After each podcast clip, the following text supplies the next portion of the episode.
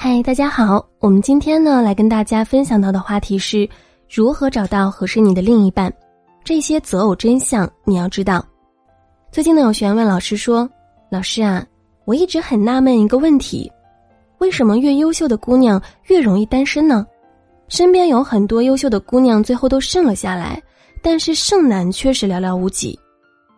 我自己各方面的条件也都还不错，但是也一直遇不到合适的。”喜欢我的我看不上，我看上条件不错的又看不上我，该如何破呢？那首先，老师呢来回答这个学员的第一个问题：为什么身边的大龄剩女如此多，而剩男却寥寥无几？那首先，我们来看一个十分有趣的实验。实验对象找来了三组男女，每组两个人，一共是六个人。那第一组呢价值比较差，第二组价值一般。第三组呢，价值比较高，然后呢，让这六个自由选择伴侣，你觉得会怎么样去组合呢？最后的结果是，高价值男匹配了一般女，一般男匹配了比较差女，最后剩下高价值女和比较差男无法配对。那么我们来看一看这样的选择反映的现象是什么？首先反映了男人普遍会找比自己低价值的女人。第二。女人普遍会找比自己价值高的男人。那么这样选择下来呢？优质女因为和优质男一样，女人看不上男人，而男人呢想选择低于价值的，所以呢优质女就被生下了。那么比优质女低一点的女人就会被优质男所选走，那么优质女呢就没有可配对的对象了。出现这样现象的原因呢有两个方面，首先就是优质男太少。可供优质女选择的对象本身就是很少的。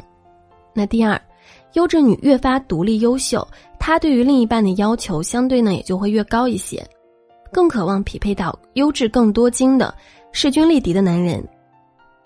其次呢，男人跟女人其实对待婚姻的态度是大不相同的。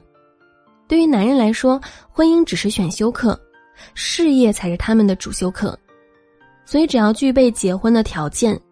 那么，男人就是可以顺理成章的组成家庭的，这也是在步入婚姻时，我们经常听到男人总会对女人说：“你是一个适合结婚的好姑娘。”在婚姻当中呢，男人也会更加看重责任和其他的一些现实因素，但是女人不同，他们是感情动物，会更加看重两个人之间浓情蜜意和相知相爱。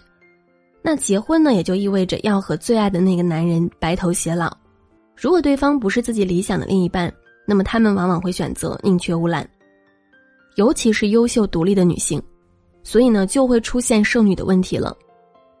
他们并不是找不到男人结婚，而是没找到他们真正所爱的、符合自己择偶标准的男人，因为在他们看来呢，缺了爱情和灵魂契合的婚姻，他们宁可不要。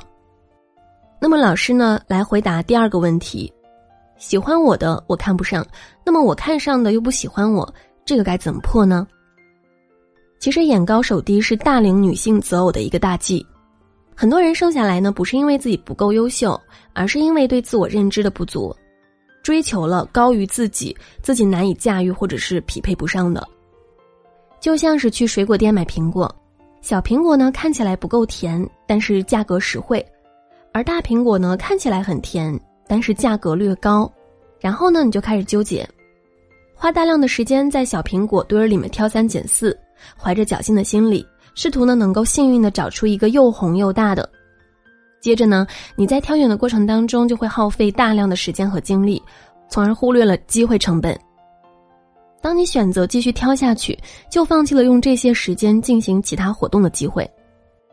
选苹果呢，可能就是十几分钟。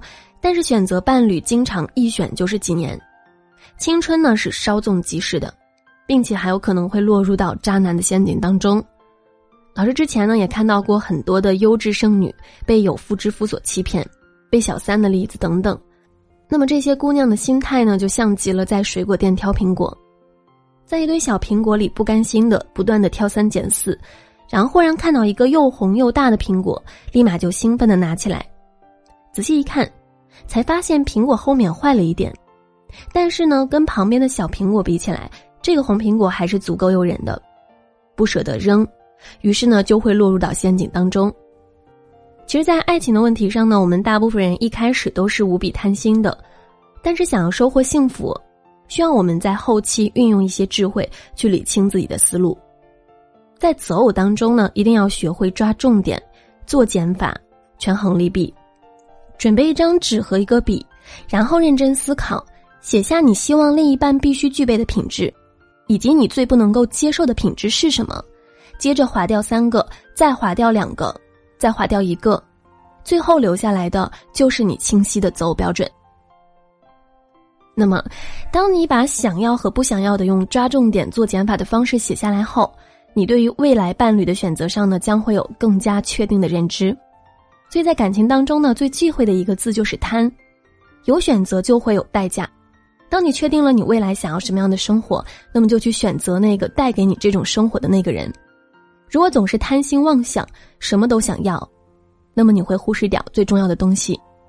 好，如果在生活当中呢，你也有情感问题，欢迎来咨询我们的林老师，八七三零九五幺二九。感谢收听。